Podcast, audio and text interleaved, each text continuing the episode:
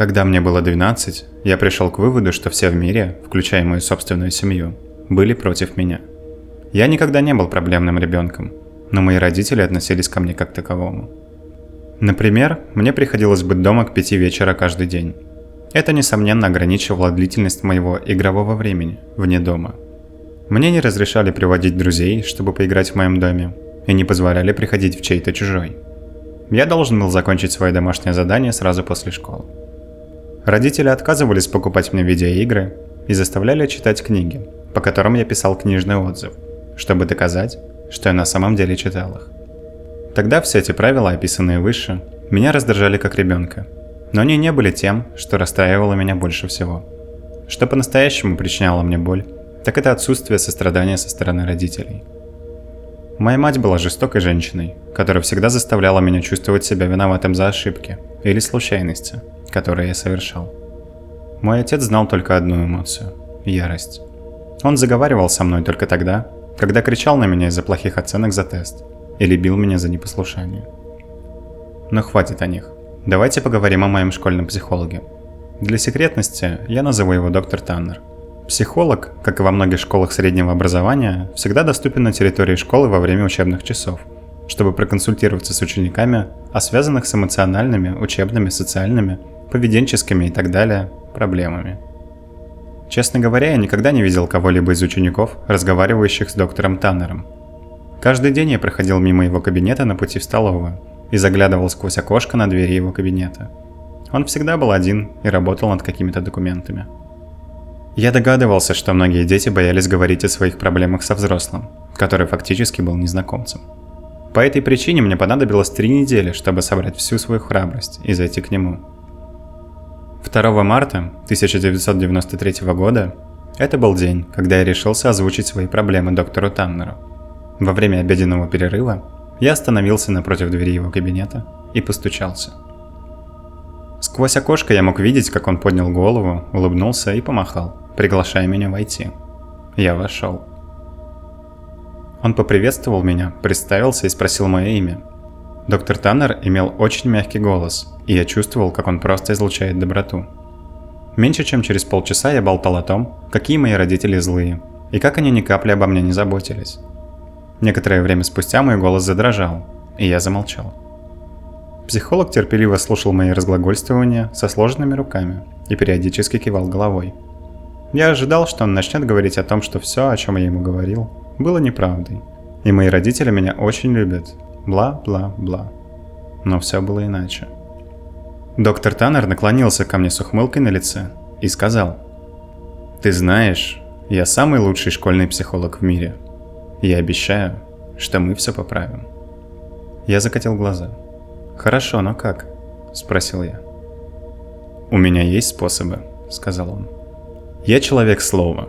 Обещаю, что в течение одного месяца отношения между тобой и твоими родителями изменятся в лучшую сторону.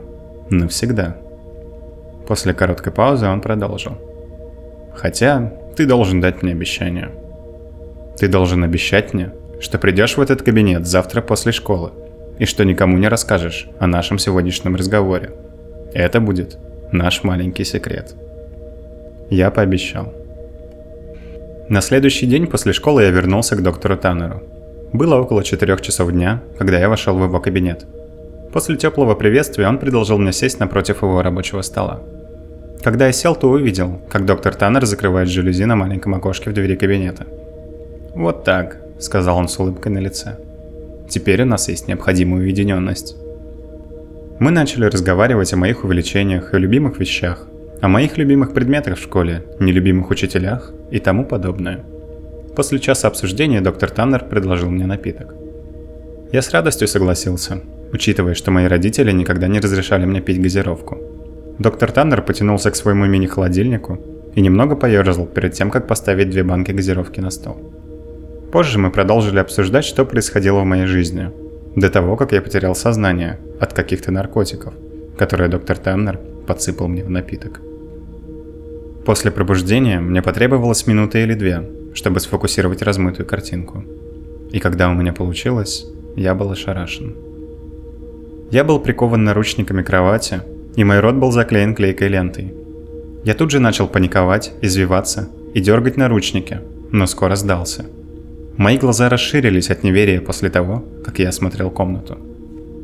Постеры супергероев были развешаны по всем стенам, и фотографии знаменитых спортсменов лежали на полках. В середине комнаты стоял старый телевизор, приставка Super Nintendo и множество разных картриджей, стоящих стопкой рядом. Я не знал, что и подумать. Я здесь, в комнате с вещами, за которые многие дети готовы умереть. Я бы наверняка разрыдался от счастья, если бы не был прикован к изголовью кровати. Меня еще раз засосало под ложечкой, когда дверь открылась, и доктор Таннер вошел внутрь, присев на край кровати. «Итак, слушай», — сказал он, — «помни, что я здесь, чтобы помочь тебе, и я бы никогда не сделал тебе больно, хорошо?» Доктор Таннер аккуратно убрал за ленту с моего рта и отцепил меня от кровати. Первое, что я хотел сделать – заплакать. Но что-то в докторе Таннере успокоило меня. Он улыбнулся мне. «Ты побудешь здесь некоторое время», – продолжил он. «И пока ты будешь здесь, тебе разрешено играть с любыми игрушками в этой комнате, пока я дома. Но когда я уйду из дома, мне придется приковать одну твою руку к кровати. Ты все еще можешь смотреть телевизор, но я хочу, чтобы ты смотрел только новостные каналы, пока меня нет». Я сидел в тишине, все еще пытаясь понять то, что он мне сказал. «Итак», Доктор Таннер вскрикнул, хлопнув меня по коленке. «Иди, развлекайся. Я вернусь, когда настанет время ужинать». Он встал с кровати, прошел через комнату и ткнул кнопку включения телевизора, после чего закрыл за собой дверь на замок. Несколько минут прошли перед тем, как до меня дошло, что доктор Таннер не шутил. Все, что оставалось мне, это включить приставку и играть до самых сумерек. Около семи вечера доктор Таннер вернулся в комнату – держа две тарелки с картофельным пюре и кусочками курицы. Я наконец-то собрался с духом и спросил, как долго я буду тут находиться. «Ну, около месяца», — ответил он. «Плюс-минус несколько недель. У меня есть дела, которые надо сделать». На следующее утро меня разбудил доктор Таннер, похлопывая меня по голове. «Эй, приятель, тебе не надо вставать прямо сейчас, если ты не хочешь. Но мне нужно нацепить это снова», – прошептал он, защелкивая холодные металлические наручники на мое запястье. Я взглянул на него. На нем были надеты рубашка и широкие брюки. На его плече висело пальто, рядом с ним стоял чемодан. Он выглядел так же, как я всегда его видел в школе. Перед тем, как уйти, он положил пульт от телевизора рядом со мной и сказал мне включить его и смотреть новости. Первую вещь, которую я увидел на экране, была часть «Срочные новости». Важно выглядящий офицер полиции стоял напротив подиума окруженный людьми с микрофонами. Видимо, я начал смотреть его речь середины. На момент сегодняшнего утра Amber Alert была запущена в штате. Есть несколько следователей, идентифицирующих потенциальных похитителей, но на данный момент улик немного. Преподаватели утверждают, что мальчика в последний раз видели около 4 или 5 вечера. Я почувствовал тошноту, когда моя фотография появилась на экране. Это было прошлогоднее фото из ежегодника – над моей фотографией были меняющиеся надписи. ФБР начинает поиск ребенка.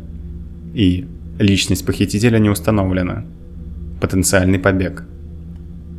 Прямой репортаж продолжился, и я увидел две фигуры, в которых узнал своих папу и маму, поднимающихся к подиуму. У обоих были красные глаза. Слезы лились из глаз моей матери, когда она взяла микрофон. Я никогда не видел столько эмоций, идущих от матери до этого – она рыдала в прямом эфире, заикаясь на предложениях. «Пожалуйста, верните мне моего ребенка, и прости меня, и, пожалуйста, возвращайся домой».